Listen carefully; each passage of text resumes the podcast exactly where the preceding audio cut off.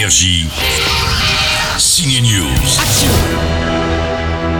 Attention, événement ciné, le retour des Avengers, on en parle dans ce Ciné News, mais notez qu'aujourd'hui sort aussi une comédie romantique très sympa avec Alice Belaïdi et Arthur Dupont, ça s'appelle Victor et Célia. Ça fait un an que je suis sur régime, toi ça fait à peine un mois et t'es déjà aux toilettes, tu pleures. Je pleure pas Ah bah c'est bon alors Ça sent pas bon pour les Avengers depuis le dernier opus, Thanos leur a mis une raclée, comment vont-ils s'en sortir? C'est le sujet d'Avengers Endgame. Et si on se lance, comment être sûr d'arriver à un résultat différent de celui de la première fois? La première fois, vous ne m'aviez pas.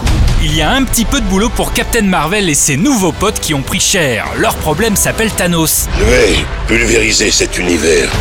Le 2 mai 2008, Iron Man débarquait sur les écrans depuis 11 ans. Marvel a sorti 22 films autour des Avengers, tous des succès. Et dire que l'actrice Scarlett Johansson n'y croyait pas du tout, c'est ce que Black Widow a confié à Morgan Barthélemy pour Énergie.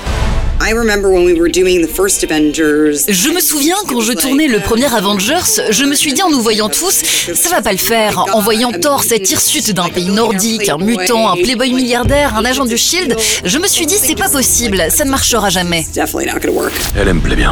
Scarlett doit en rire maintenant, le dernier Avengers dépassait les 2 milliards de recettes. Quel qu'en soit le prix.